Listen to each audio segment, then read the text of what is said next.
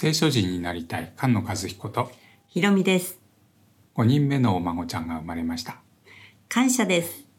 というわけで今回は永遠の命について考えたいと思います。はい。永遠の命といえば、ヨハネ福音書の？三章十六節です。神は実にその一人子をお与えになったほどに世を愛された。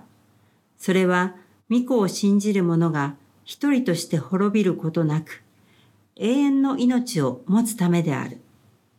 永遠の命を持つためであるというこの箇所を聞いたときに、残念ながら感動しなかったね。ね、うん永遠の命って言われても、わ、これは欲しいものだっていうものになってなかったね。宝としてねうん、感じませんでしたね。ねクリスチャンじゃない人と話してる時に健康が一番長生きしたいというんですけれども、永遠に生きたいですかって聞くといやいやいや死なないのは困るうんうん。ピンピンコロリが一番いいはい。とうんうん。言われますですから永遠の命が欲しいですよねと話しても話が通じないようなそうですね。ストップしちゃいますよね。ねで50代も終わりに近づきはい。孫たちが与えられ、うん。ふと気がついたんだねうん。あれ？なんか聖書の教えをちょっと誤解してたかもしれないなと。ヨハネ福音書に永遠の命の箇所は他にもありますけれど、えーサマリアの女の話というのが有名ですよね。ね、ヤコブの井戸のところにイエス様が座ってる時にサマリアの女が水を汲みに来る。うん。で、イエス様がこの水を飲む者は誰でもまた乾きます。しかし、私が与える水を飲む者は誰でも決して乾くことがありません。うんうん私が与える水は、その人のうちで泉となり、永遠の命への水が湧き出ます。そこまではわかるんですね、この話。はいい話だうんなと。うんうん。そうしたらイエス様が行ってあなたの夫をここに呼んできなさいってなななんでここで夫の話をするんだろう、うん。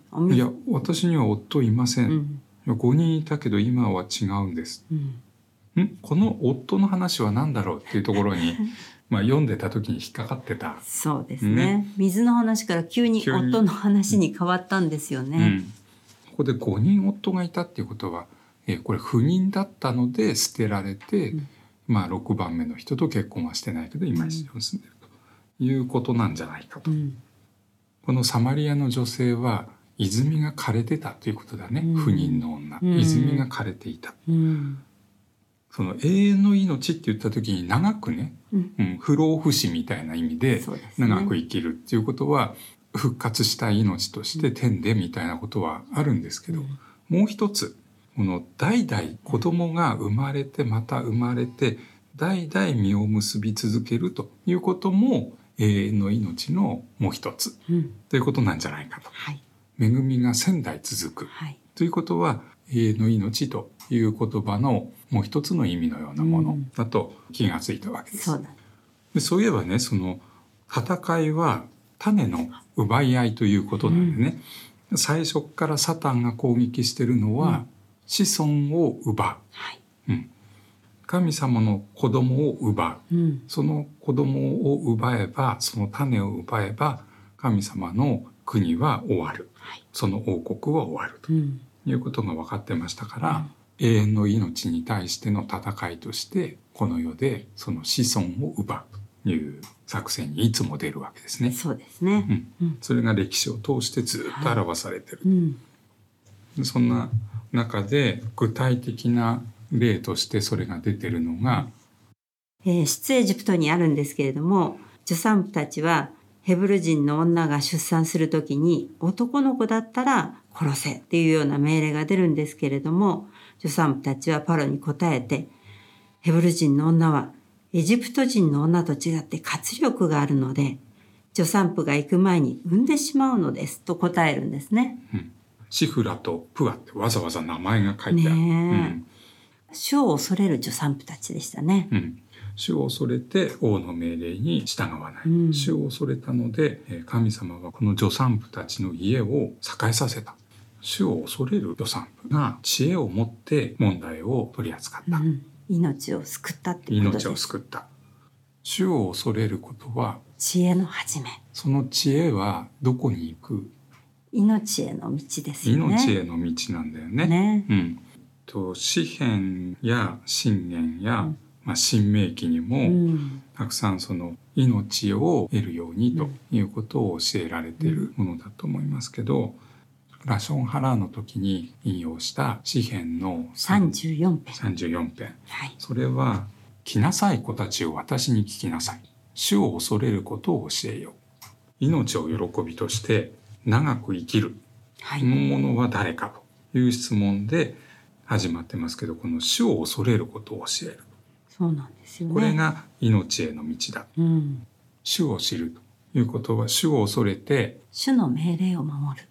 善悪を知る気で学ぶことは主を恐れることだとうん。いうことなんですけども主を知るということは主と一つになる、うん。うん、というその主と一つになると命に至ると。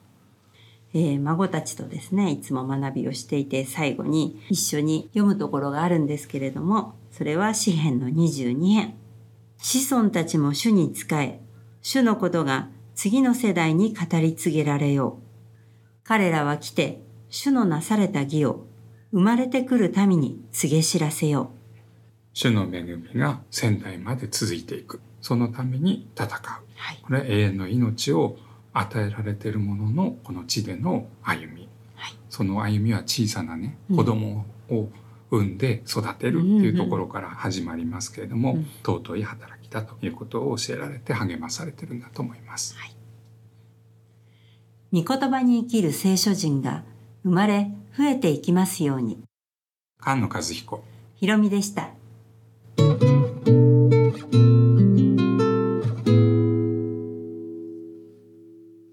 番組の中で紹介したウェブページや資料へのリンクは番組のホームページ菅野和彦 .com をご覧ください。